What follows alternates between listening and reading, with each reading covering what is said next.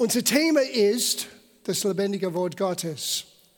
Und heute Abend ist schon für mich dann der Beginn von etwas, was ich länger in meinem Herzen hatte, eigentlich seit Januar. Es kam in meinem Herzen einen Wunsch. Ich würde so gerne mit euch hier in der Gemeinde, euch zu Hause, einer der fantastischen Psalmen, die man lesen kann, die man finden kann. Ich meine, jeder Psalm ist besonders. Jeder Wort Gottes, haben wir gelernt, ist von Gott eingehaucht und bringt uns Leben. Aber Psalm 100, 119 ist so einzigartig. Es ist ein Kunstwerk. Und es ist nicht nur kunstvoll geschrieben, es ist auch vollgepackt mit einer Offenbarung von den Tiefgang und Bedeutung und Wirksamkeit und Macht von Gottes Wort. So mein Plan ist heute Abend, wir werden einen Überblick schaffen von das ganzen Psalm. Und dann nächste Woche wird Pastor Stefan wieder hier sein. Aber wenn ich zurückkomme, dann werden wir über zwei Freitagabenden den ganzen Psalm miteinander anschauen. Na, das ist schon große Arbeit. Und der Psalm hat 176 Verse. Und wir werden sehen, wie kunstvoll dieser Psalm wurde geschrieben. Und die Inhalt, powerful. Aber die Art und Weise, wie die Schreiber wurde inspiriert, das für uns zu schreiben, einzigartig. Na, wir wissen nicht, wer genau hat diesen Psalm geschrieben. Ähm, ich denke, wenige glauben, das war David selber. Aber genau wer der Autor war, wir wissen, er wurde vom Heiligen Geist inspiriert. Oder sogar sie, wer immer es war, ein er oder sie, wer immer Psalm 119 geschrieben hat, wurde vom Heiligen Geist inspiriert. Und wir beginnen mit diesen Gedanken, weil wir müssen hier etwas lernen, was für die ganze Schrift gültig ist. Wir müssen zwei Dinge voneinander trennen und begreifen. Es gibt immer eine formale oder ein theoretischer, theologischer Prinzipien, die wir lernen aus Gottes Wort. Und auf das wird unsere Erkenntnis basiert. Aber der Ziel von Gottes Wort ist nicht, dass es nur theoretisch, nur theologisch, nur logisch für uns aufgebaut in unsere Gedanken, sondern dass es eine Auswirkung hat auf unser Leben, unser Lebensstil. Und das hier ist die Erfahrung, das praktische Prinzip. Die Erfahrung, die wir ausleben, wenn wir gemäß Gottes Wort, Gottes Anweisungen leben. Now, gleich im Psalm 119, Vers 1, es fängt an mit diesem Begriff, das Gesetz des Herrn. Und hier müssen wir definieren, was ist gemeint mit das Wort oder mit dieser Aussage des Gesetzes des Herrn weil es kann deuten auf den Tora, der fünf Bücher Mose, das Gesetze Mose, aber es ist auch gleichzeitig für, den, für, den, für das Volk Israel, als sie das las, das Wort bedeutet auch Anweisungen. Wir können sagen, das ganze Buch, das ganze Alt- und Neue Testament ist das Gesetz des Herrn. Es ist nicht, wenn ich sage Gesetz, eingeschränkt auf tut das und tut das nicht. Es ist, wie man leben kann. Es ist Wahrheit. Ein Gesetz ist etwas, was in sich Wahrheit vermittelt. Wir leben mit natürlichen Gesetzen. Es gibt ein Gesetz von Schwerkraft. Und wir wissen, dass Schwerkraft funktioniert. Es ist ein natürlicher Gesetz. Well, Gottes Wort ist genauso wirksam wie Schwerkraft, so ist die Aussage von Gottes Wort. Aber Gottes Wort ist Leben und es ist Geist. Das haben wir letztes Mal, als wir miteinander studiert haben, hat Jesus selber gesagt, mein Wort ist Leben und mein Wort ist Geist. Und der Heilige Geist zeigt uns, was uns von Gott gegeben ist. So, wenn du hörst dieses Begriff Gesetz, sei nicht abgelenkt von, oh, ich darf das nicht oder ich darf das. No, no. Es ist Wahrheit, die für dich und für mich gültig sind. Es ist Anweisungen, wie wir anders, besseres, erfolgreiches leben können. Leben, wie Gott es geplant hat. Sein Gesetz lehrt uns wie. Now, ich habe gesagt, ähm, vielleicht als Beispiel, weil wir haben schon vor ein paar Wochen mit Werner einiges aus Josua angeschaut. Ich glaube, Sonntag für zwei Wochen.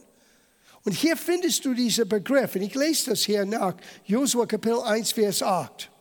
Dieses Buch des Gesetzes soll nicht von deinem Munde weichen, und du sollst Tag und Nacht darüber nachsinnen, damit du darauf achtest, nach alledem zu handeln. Sieh, es muss von den theoretischen in den erlebten.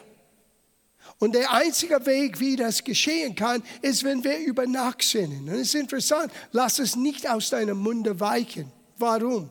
Weil das hebräische Wort nachsinnen bedeutet überlegen, aber auch leiser auszusprechen.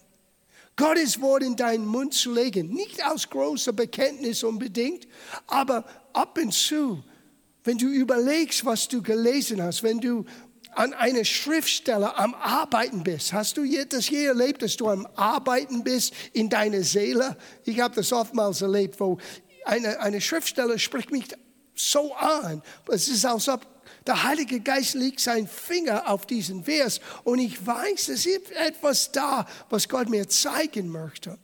Und ich bete darüber, ich denke darüber nach, aber ich nehme das Wort auch in meinen Munde. Und ich spreche das zu mir selber leiser, damit ich nicht nur es lesen, sondern auch hören. Sieh, wenn du hörst, du formst in dir auch ein Bild. Wir denken in Bildern. Und Worte helfen uns, ein Bild zu formen, ein Image zu formen. Und manchmal das Bild hilft uns, die Wahrheit, die wir sehen, wenn wir Gottes Wort aussprechen, auch zu erkennen und dann auszuleben. So, Gott hat Josua gesagt, dieses Buch des Gesetzes, und es war nicht nur den Gesetze Mose für das Volk Israel, es war alle seine Anweisungen, die in den ersten fünf Büchern Mose zu finden waren, inklusive das Gesetz, das Gesetz für die Leviten damals, die Priester. Aber auch jede Anweisung Gottes gehört unter diesen großen Begriff, Begriff das Gesetz des Herrn. Und er sagte Josua, Tag und Nacht bleib drinnen. Überleg mal, sprech das aus. Lass das nicht von deinen Augen weichen, nicht aus deinem Munde weichen, weil dann wirst du sehen, wie du anders leben kannst. Dann wirst du durchblicken, wie du handeln kannst. Und da, in, da drin liegt die Segnung. Wir kommen später dorthin. Das ist eine Aussage im Neuen Testament. Er geht weiter und sagt, was darin, so äh, nochmal, damit du darauf achtest, nach all dem zu handeln, was darin geschrieben ist. Denn dann wirst du auf deinen Wege zum Ziel gelangen und dann wirst du Erfolg haben. Ich glaube, jeder Mensch möchte diesen Gelingen erfahren, dieses Erfolg, Gottes Erfolg erleben. Weil der Weg dorthin zum Erfolg ist genau das zu tun, in das Gesetz des Herrn zu bleiben. Und nicht nur das Gesetz Moses, sondern die ganzen Ratschluss Gottes. Die ganze Bibel ist das Gesetz des Herrn. Now, in diesem Psalm geht es nicht um Geschichte oder was man sagt in theologischer Sprache, in Apol, Apol, äh, Apoletik, wo man verteidigt das Wort Gottes, wo man erklärt, warum wir Gottes Wort glauben sollen. Psalm 119 ist uns gegeben, um uns zu helfen, die, dieser Wunder von Gottes Wort zu entdecken. Es ist eine, eine Beschreibung, wie schön, wie wunderbar Gottes Wort ist. So oft wir nehmen die Bibel so selbstverständlich. Und wir merken nicht, was für eine Schönheit, was für einen Schatztruhe, was für einen, einen Segen Gott uns anvertraut hat, dass wir hineingehen und sein Wort lesen und in sein Wort leben können. Es ist eine Art Meditation über die Vielfalt und die Schönheit von Gottes Wort. Und so, wir geben heute Abend fünf Strukturpunkte vom Psalm 119. Wir wollen ein Fundament legen. Wir wollen ein bisschen das, das große Bild heute Abend anschauen, was der Schreiber bewegte, diesen Psalm zu schreiben. Und vergesse nicht, den Psalmen waren Lieder. So jemand hat dieses Lied mit 22 Strophen geschrieben, mit 176 Verse. Und es gibt keine Wiederholungen in das Ganze. Es ist immer ein anderer Aspekt von dieser wunderbaren Wort Gottes. Eine der Aussagen, die ich bete täglich und jedes Mal, wenn ich bereite mich vor zum Predigen und kurz bevor ich hier auf die Bühne komme, ist Herr, öffne meine Augen, damit ich wunderbare Dinge aus deinem Wort entdecke. Gottes Wort gibt uns Einblick in Dinge, die, die wunderbar sind, die schön sind, die herrlich sind. So nochmal, sei nicht abgelenkt mit diesem Begriff Gesetz des Herrn. Das ist die Anweisungen. Das ist der Weg zu der Schönheit, zu der Vielfalt von der mannigfältigen Weisheit Gottes. Now, ein bisschen über die Art und Weise, wie dieses Psalm geschrieben ist. Es ist ein akrotischer Psalm. Now, was heißt das?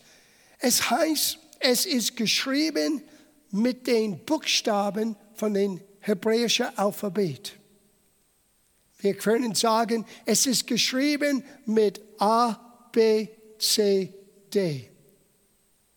Und mit jeder Buchstabe ist ein acht Verse und jeder Satz von dieser Verse in der Ursprache fängt an mit dem ersten Buchstabe, mit der zweiten Buchstabe, mit der dritten Buchstabe und so weiter. Deswegen sage ich, das ist ein, ein Kunstwerk dass man die Schönheit von Gottes Wort zum Ausdruck gebracht hat, aber mit so einer wunderbaren, fantasievollen Art und Weise. Und wenn wir wiederkommen, wir werden hineingraben, weil jeder Buchstabe hat eine Bedeutung auf hebräischer Sprache, auf der hebräischen Sprache. So auch diese Deutung von der ähm, Buchstabe bekommst du auch in den acht Versen, die du liest, wenn du die erste Buchstabe, der zweite Buchstabe, der dritte Buchstabe, deswegen hat es 22 Strophen, könnte man sagen. Heutzutage, wenn du christliche Lieder hörst, das ist meistens eine Strophe, vielleicht zwei Strophen, ein Chorus, vielleicht ein Bridge nennt man das und das war's. Aber dieser Schreiber hat, ein, hat, hat 22 Strophen geschrieben. Nie eine Wiederholung. Jedes Mal, jede Strophe fängt an mit einem neuen Buchstaben und jede Strophe beschreibt noch einen Aspekt von der Schönheit von Gottes Wort. Auch unser Herz in Bezug auf das Wort, was das Wort in uns, in durch uns bewirken kann.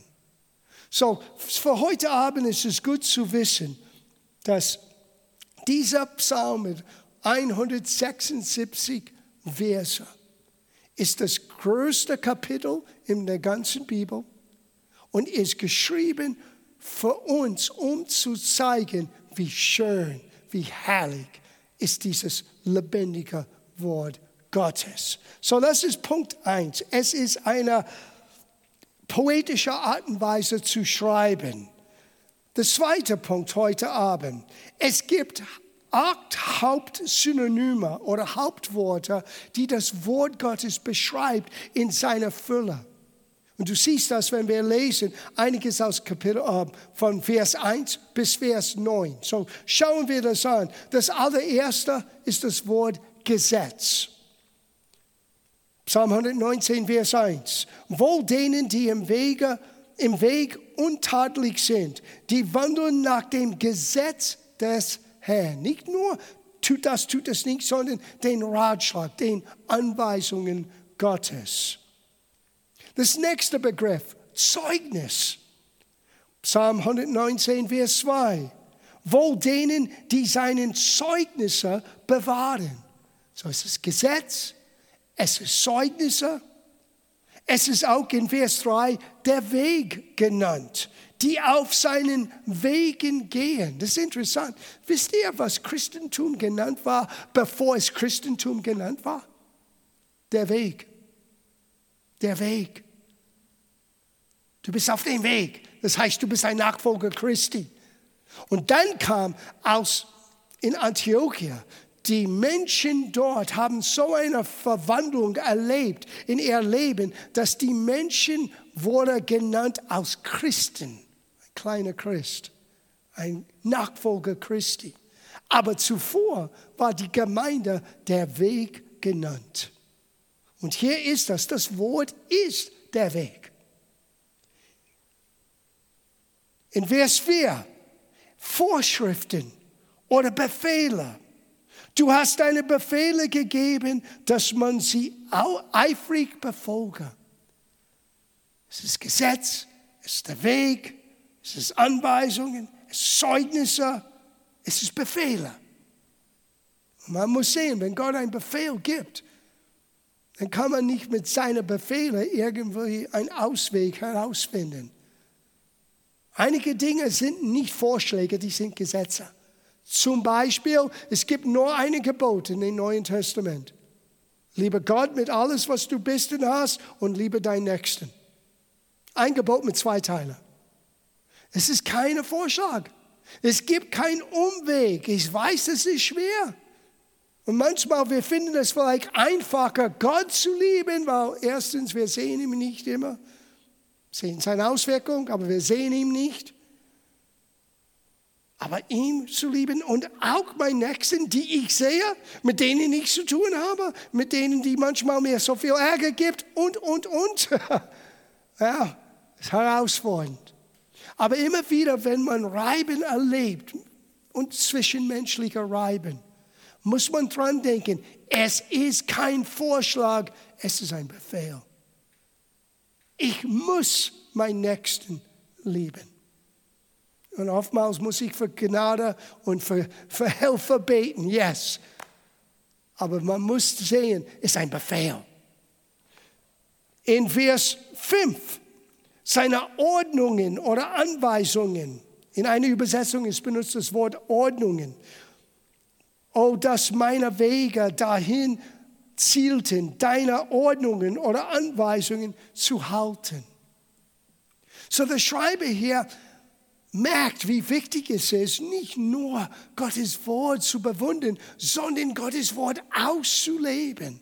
Und man merkt schon eine gewisse Bitte in dieser Aussage. Ich brauche deinen Helfer, Gott.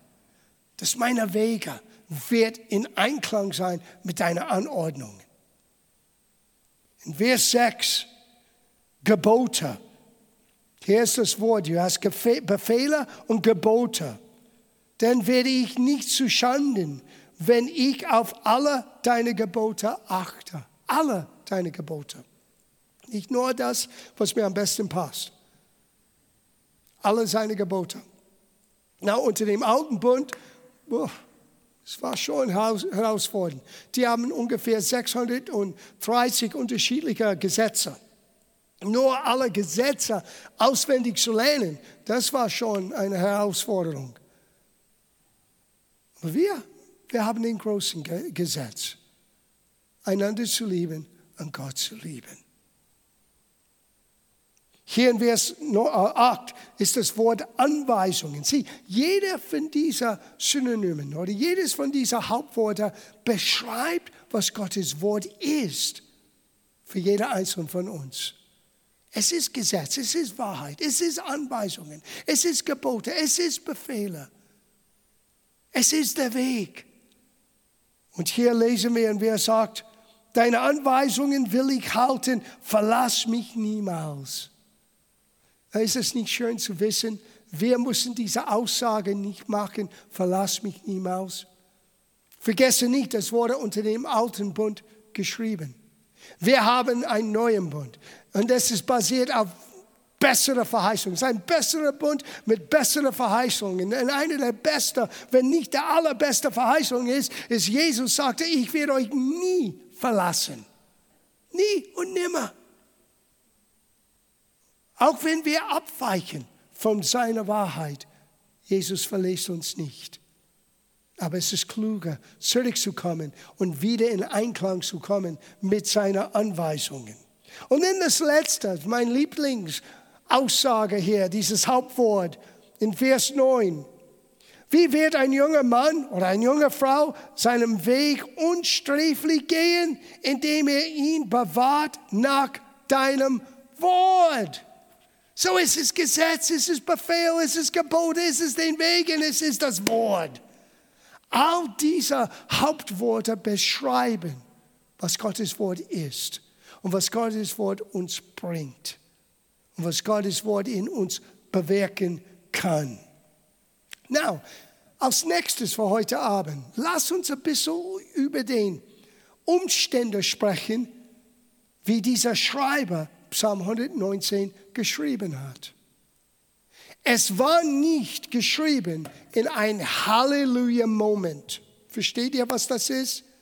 Wenn du ein Gänsehaut hast, so groß wie diesen Raum, und Gott ist da, und ich muss nur etwas Schönes sagen, tun, spielen, machen. Es ist genau das Gegenteil. All diese Schönheiten, all dieser Tiefgang und all diese Wertschätzung für Gottes Wort wurde geschrieben aus der Schreiber in extremer Not und Herausforderung lebte. Wir lesen einige Verse. Now, ich habe sie ausgesucht für uns. Er muss nicht immer alles genauso anschauen. Ich glaube, Lukas wird das dann für uns auf dem Bildschirm zeigen.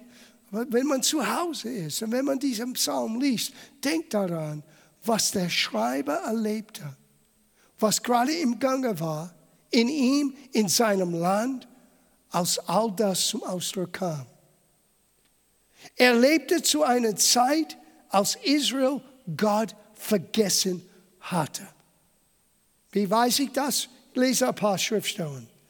Vers 126. Alles, was ich lese jetzt, ich muss nicht immer sagen, Psalm 119, ist alles Psalm 119. Ich sage nur der Stelle, Vers. Vers 126. Es ist Zeit für den Herrn zu handeln. Sie haben dein Gesetz gebrochen. Er redet über Israel.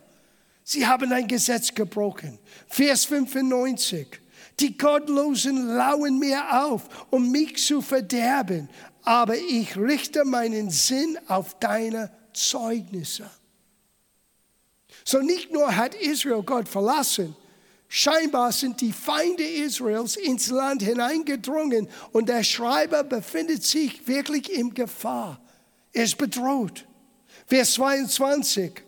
Wälze Schimpf und Schande von mir ab, denn ich habe deinen Zeugnisse bewahrt. So scheinbar Menschen haben schlecht über ihn geredet. Er geht durch eine gewisse Verfolgung. Aber er deutet immerhin auf dein Wort dein Gesetz. In Vers 69, die Hochmutigen haben Lügen gegen mich erdichtet.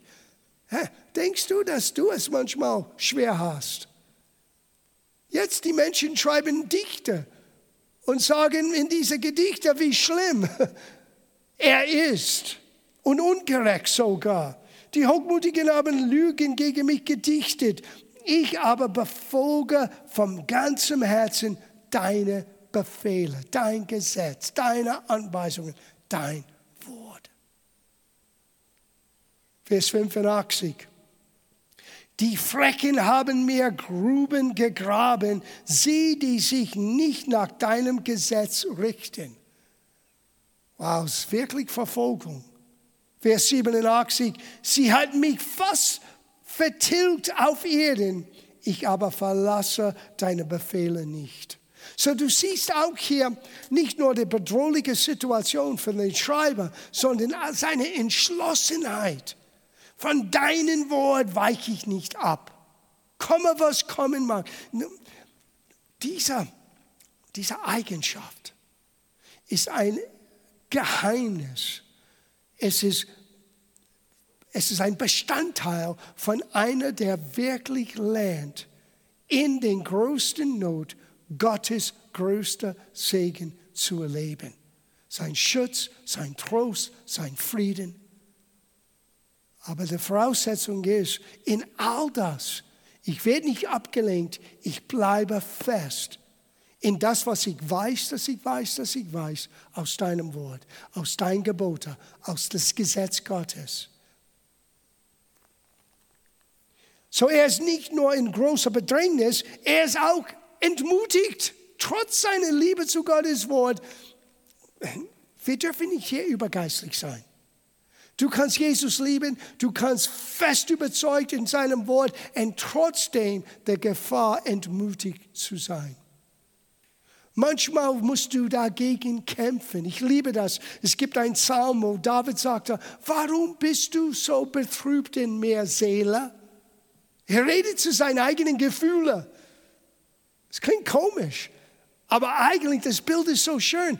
Du, der echte, richtige Mensch, der inwendige Mensch, der Mensch des Geistes im Herzen, der besitzt deine Seele, deine Gefühle, dein Intellekt, deine Entscheidung. Manchmal musst du dich selber sagen, hey, what's, what's the matter? Was ist los? Sei nicht so traurig. Vertraue Gott. Es hat David gesagt zu seiner Seele, warum bist du so betrübt? Vertraue Gott. Aber nur weil wir Gott vertrauen, nur weil wir Gottes Wort lieben, nur weil wir die Schätze im Gottes Wort entdeckt haben, wird nicht solche Tage verhindern. Und in seiner Entmutigung, hör, was er sagte. Vers 141. Ich bin gierig und verachtet, doch deine Befehle habe ich nicht vergessen. Oh, ich bin gering, nicht gierig. Ich bin gering und verachtet. So, er war ganz klein gesehen vom anderen. Und weißt du, wenn Menschen schlecht über dich ständig reden, das hat doch eine Auswirkung auf deine Seele. Und manchmal musst du dagegen streben, dieser schlechte Image, ich bin gering, ich bin ein Nix, ich bin unfähig, ich bin nicht geliebt, ich bin nicht gewünscht. Das musst du ablehnen.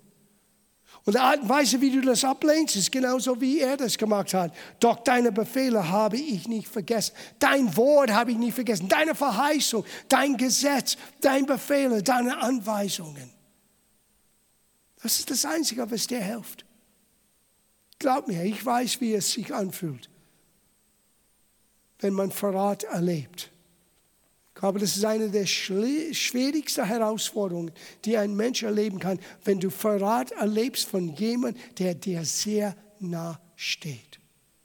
Wenn Menschen, die du nicht kennst, komische Dinge sagen, ah, ist Christ und bla bla bla, das es kann vielleicht ärgern ein bisschen, aber das geht nicht tief ins Herzen. Aber wenn Menschen, die dir sehr nah sind, plötzlich aus irgendeinem Grund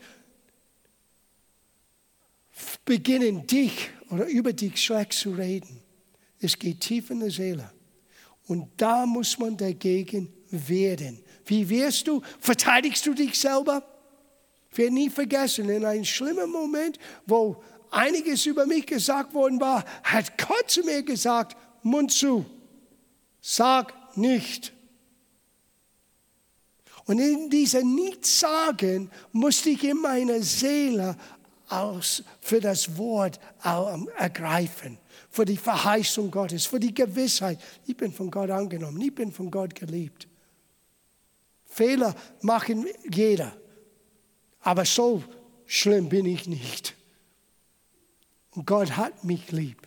Und ich bleibe in sein Wort. noch, nochmal, Vers 25. Meine Seele klebt am Staub. Belebe mich nach deinem Wort. Oh, das ist so schön. Du fühlst dich in den Dreck gezogen wie Staub. Und was tust du? Belebe mich wie dein, mit dein Wort. Lass dein Wort groß und lebendig sein in mir. Und dann wirst du aus dem Staub und Asche wieder aufstehen können. Vers 28. Meine Seele weint vor Kummer. Richte mich auf nach deinem Wort. Ihr Lieben, Überleg mal, in welcher Zustand der Schreiber gerade jetzt ist. Das ganze Psalm hat so viel mehr zu sagen über die Schönheit von Gottes Wort. Und er schreibt das in einem Moment, wo alle um ihn herum, das Volk Israel, haben das Wort verlassen, haben ihre Hoffnung in Gott verlassen. Und für ihn er hat das Gefühl, er steht da allein. Und Menschen reden schlecht über ihn, missachten ihn, sagen, dass er ein Nix ist.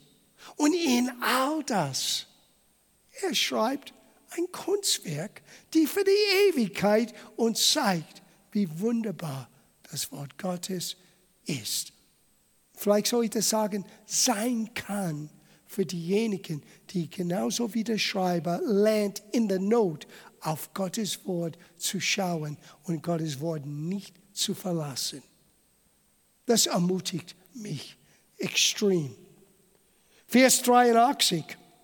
Ich fühle mich nutzlos, alt und verbraucht. Trotzdem werde ich nicht müde, deine Ordnungen zu befolgen. So er ging durch dieser Wasserbad der Gefühle. Er ist hoch und runter. Nicht nur, was Menschen über ihn sagen, sondern selber. Er fühlt sich alt. Einige von euch sind zu jung, das zu verstehen. Aber es gibt Tage, wo man alt fühlt. Ich fühle mich manchmal alt.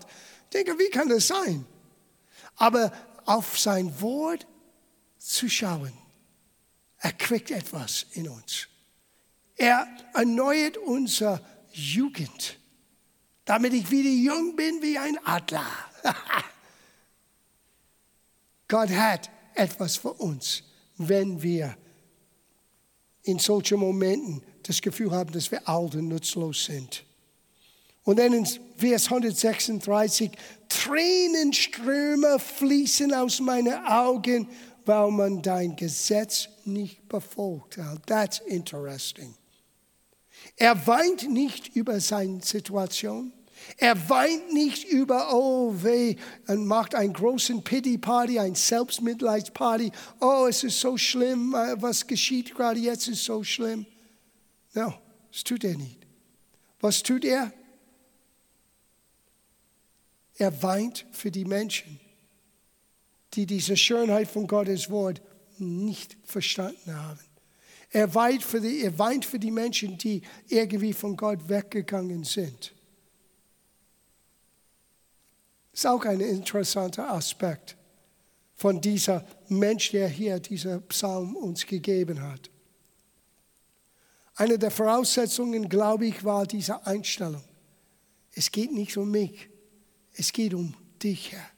Und es geht um das, was du tun möchtest mit den Menschen. Und er weinte, nicht für sich selber, sondern für die Menschen, die irgendwie ihre Hoffnung in Gottes Zuverlässigkeit, Gottes Verheißungen, Gottes Wort, Gottes Befehle, Gottes Wahrheit, Gottes Anweisungen, Gottes Wort verlassen hatten. Sehr, sehr, sehr bewegend. Wir gehen jetzt zu der vierte Punkt für heute Abend in dieser Überblick, dieser Struktur vom Psalm 119. Hier lernen wir über die Macht der Worte in deinem Leben. Welche Macht Gottes Wort hat in oder Macht haben kann in deinem und meinem Leben. Weil die Schrift erfüllt uns mit Jubel in Gott und erfüllt uns mit Freude. Vergesse nicht, die Freude am Herrn, das ist deine Stärke. Wenn du lernst, wie du diese Freude äh, äh, ergreifen kannst, Es ist nicht ein Gefühl, die du selber irgendwie hervorbringst. Es ist etwas, was du entdeckst, weil es ist die Freude am Herrn. Und diese Freude entdeckst du, wenn du lernst, Freude in seinem Wort, in seinen Anweisungen zu entdecken. Hören wir das an. Vers 14. Ich freue mich auf dem Weg, denn deine Zeugnisse weisen wie über lauter Reichtum. Wichtig aus, mein Besitztum ist deine Anweisungen. Und in das hat er so viel Freude mehr, als er plötzlich 10.000 Euro bekommen hat auf sein Bankkonto. Es zeigt uns eine Menge über die Einstellung. Es ging nicht um Dinge im Natürlichen, es ging um Gott zu kennen. Er sagte ja in Vers 16, ich habe meine Lust an deinen Anweisungen, dein Wort vergesse ich nicht. Da war seine seinen Leidenschaft.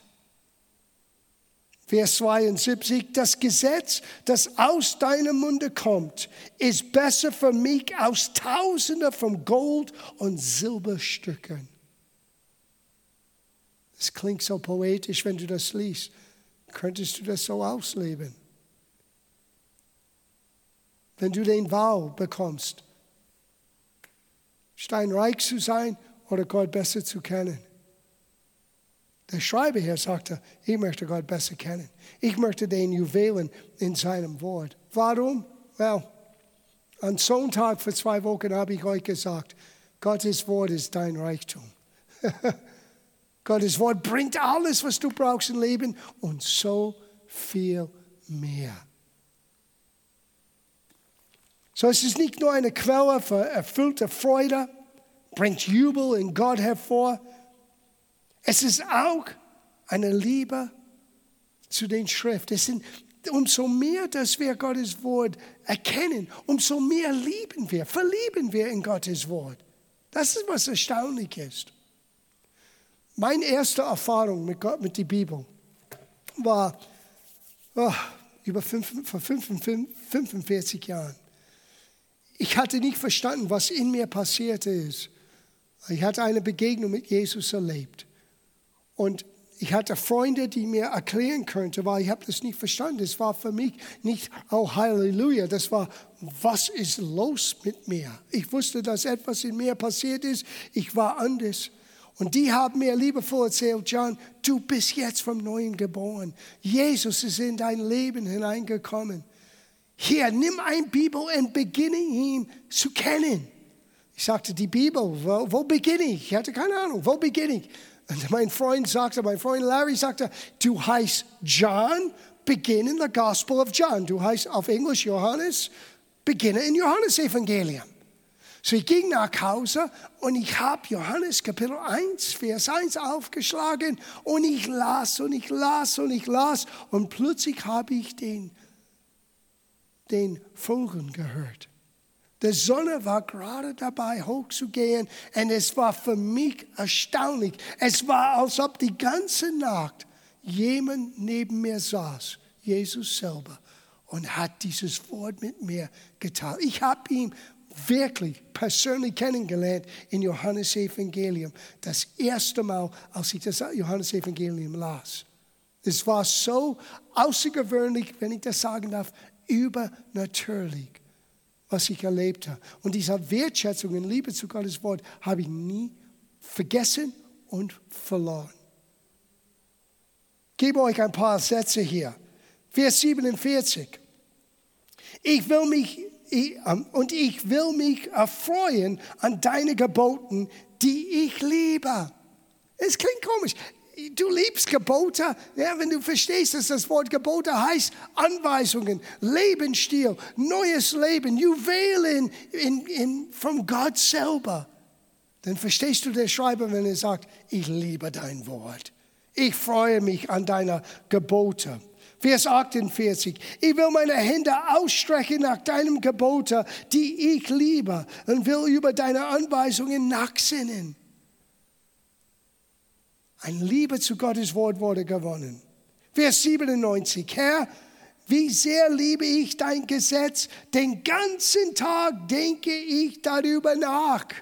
Hallo, der ganzen Tag. Vers 113. Dein Gesetz liebe ich mit ungeteiltem Herzen. Nicht wischiwaschi, nicht hin, hin und her getrieben. Nicht einmal hoch und einmal runter. Heiß und kalt. No, mit einem ungeteiltem Herz. Ich liebe dein Gesetz. Vers 127. Darum liebe ich deine Gebote mehr als Gold und feines Gold. Vers 140. Was du sagst, ist vollkommen zuverlässig. Darum liebe ich es und will dir dienen. Ich glaube, der Dienst entsteht, den Bereitschaft zu dienen, entsteht, indem man beginnt, einen Einblick zu gewinnen, wie zuverlässig Gottes Wort ist. Wie zuverlässig. Sieh, Gott und sein Wort sind eins. Am Anfang war das Wort, das Wort war bei Gott und das Wort ist Gott. Und wenn du beginnst, dieses Bibel nicht nur zu lesen wie ein Roman, sondern aus einer Begegnung mit Gott selber. Sein Wort ist sein Wille uns gezeigt. Dann entwickelst du eine Liebe und eine Freude in einer ungeteiltem Herzen. Vers 165, großen Friede haben, die dein Gesetz lieben und nichts bringt sie zu faul. So beginne Gottes Wort zu lieben, beginne Gottes Anweisungen ernst zu nehmen. Und der Teufel kann dich nicht zum Faul bringen. Du redest von einer anderen Art vom Lebensstil. Hier ist das. Die Schrift ruft uns zur Ehrfurcht auf. das heißt eine Respekt, eine Liebe zu Gott. Weil durch die Schrift werden wir ihm sehen, mehr und mehr, wie er, wie er wirklich ist. Und du kannst ihn nicht sehen, wie er wirklich ist, ohne in ihm neu verliebt zu sein. Oder neu, neu verliebt zu werden. Immer wieder neu, immer wieder neu. Vers 120, mein Fleisch schlaudet aus Furcht vor dir. Ich habe Ehrfurcht vor deinen Bestimmungen. Vers 161. Fürsten verfolge mich ohne Ursache, aber von deinem Wort fürchte sich mein Herz. So es war eine gewisse Ehrfurcht. Nicht nur der Freude, Gott zu kennen, nicht nur der Liebe zu Gottes Wort, aber auch eine gewisse Bewusstsein, das ist heilig. Es ist kein Spielchen hier. Gott ist heilig. Sein Wort ist heilig. Der heilig, die heilige Schrift. Ist tatsächlich heilig. Und dieser gesunden Ehrfurcht Gottes Wort gegenüber ist notwendig, wirklich uns in dieser Lebensstil vom Gehorsam hineinzuführen. Wenn Gottes Wort nicht mehr für dich als Vorschlag, sondern aus all das, was wir gelesen haben, Befehl, Gesetz, Anweisungen, der Weg, dann gehst du anders um mit das, was du entdeckst und liest. Now, der fünfte für heute Abend, der Vorteile der Schrift, das ist auch gut. Es gibt Vorteile. Für jemanden, der Gottes Wort entdeckt und liebt und, und, und so sein wird wie dieser Schreiber, es gibt Vorteile. Der Schrift gibt uns tiefe Befreiung und Freiheit. Wer möchte nicht frei sein? Well, hier ist, hier ist der Weg. Vers 45. Ich führe mein Leben in Freiheit und Glück, weil ich deine Ordnungen erforsche. Vers 100. Ich besitze mehr einzig als, all, als alte Menschen mit ihrer Erfahrung, denn ich habe mein Leben nach deinem Geboten ausgerichtet. Als ich ganz jung war und ich hatte für einen jungen Mensch, der so wenig im natürlichen Vorbereitung hatten, mit so einer Aufgabe, die Gott auf mein Leben gelegt hat, wie oft habe ich dieser Vers zitiert. Ich habe mehr Weisheit als die Menschen, die alt sind mit ihrer Erfahrung. Nicht, weil ich so gut bin, sondern weil dein Wort macht mich klug. Erfahrung ist gut, aber sein Wort wird dich wirklich klug machen. Hör, was Jesus sagte. Und, na, ich lese zuerst Jakobus. Jakobus Kapitel 1. Hier siehst du meine Definition von das Wort Gesetz in dem Neuen Testament hineingebracht. Ich lese Kapitel 1 ab Vers 22. Seid aber Täter des Wortes und nicht bloß Hörer, die sich selbst betrügen. Denn wer nur Hörer des Wortes ist und nicht Täter, der gleicht einem Mann, der sein natürliches Angesicht in den Spiegel anschaut. Er betrachtet sich und läuft davon und hat bald vergessen, wie er gestaltet war. Wer aber hineinschaut, da hört gut zu, wer hineinschaut in das vollkommene Gesetz des Freiheit das vollkommene Gesetz der Freiheit. Das, das ist, was Gottes Wort ist. Nicht tut das und tut das nicht. Es ist das Gesetz, das vollkommene Gesetz der Freiheit. Und da, darin bleibt dieser Mensch, der kein vergesslicher Hörer, sondern ein wirklicher Täter ist, er wird glücklich sein in, sein, in seinem Tun. Und Jesus sagte, Johannes Kapitel 8, die meisten von uns kennt das, Vers 31, da sprach Jesus zu den Juden, die an ihm glaubten, die waren schon zu einer Herzensveränderung gekommen. Wenn er in meinem Wort bleibt, so seid ihr wahrhaftig meine Jünger und ihr werdet die Wahrheit erkennen und die Wahrheit wird euch frei machen. Der Schlüssel ist, in das Wort zu bleiben. Das Wort bleiben heißt Leben, die ganze Zeit.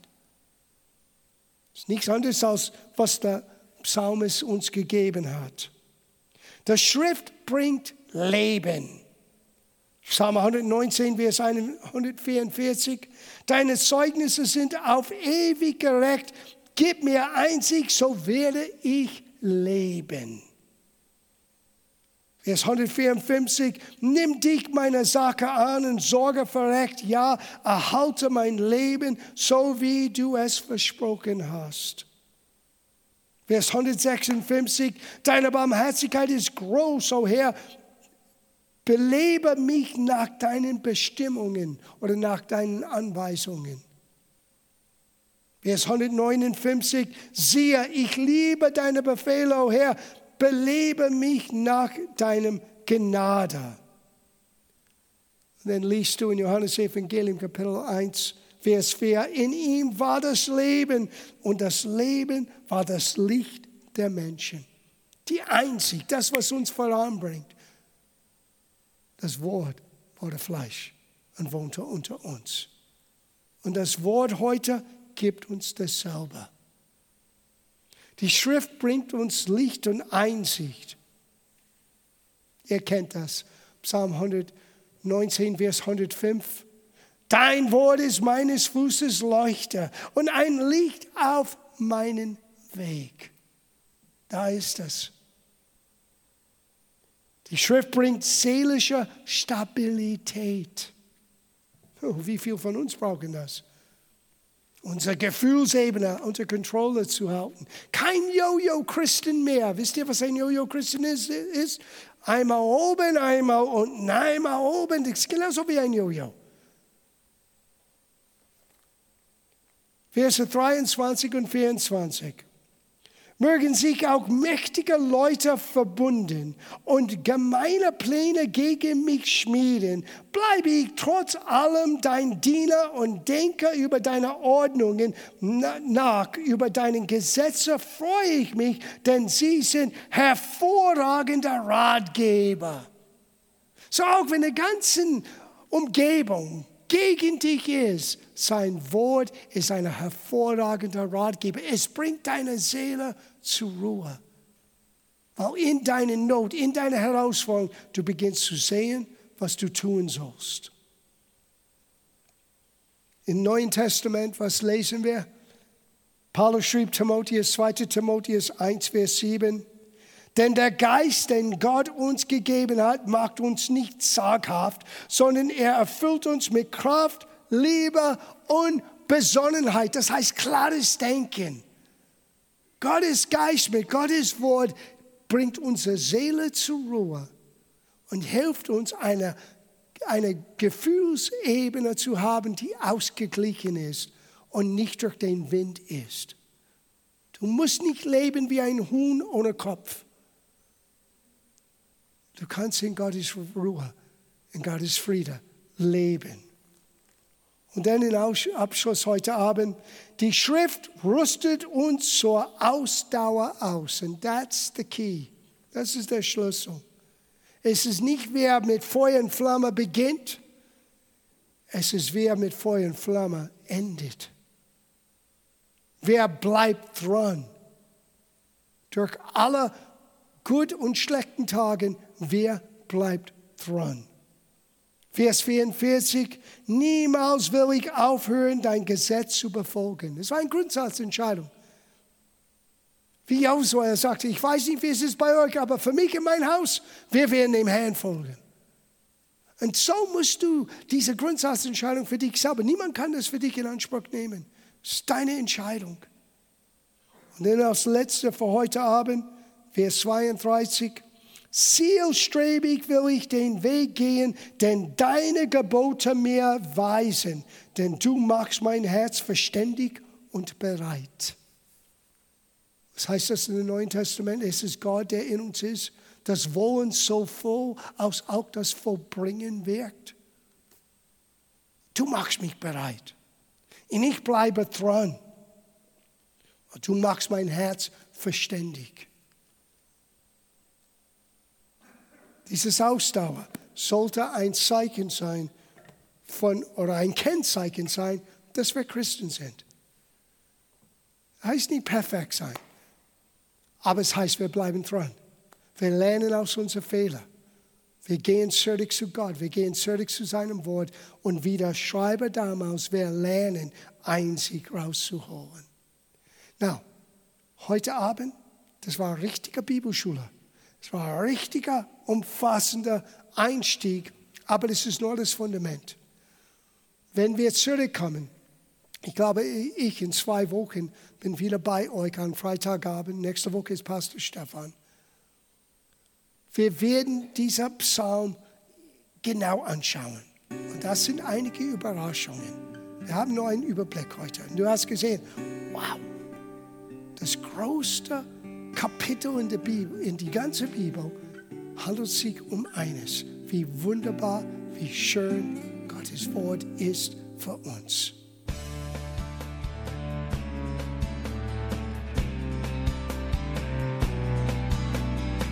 Liebe Zuhörer, das war ein Ausschnitt eines Gottesdienstes hier im Gospel Life Center. Auf unserer Website www.gospellifecenter.de können Sie die Notizen für diese und andere Predigten nachlesen und sich über die Arbeit von Gospel Life Center informieren. Wir wünschen Ihnen Gottes Segen.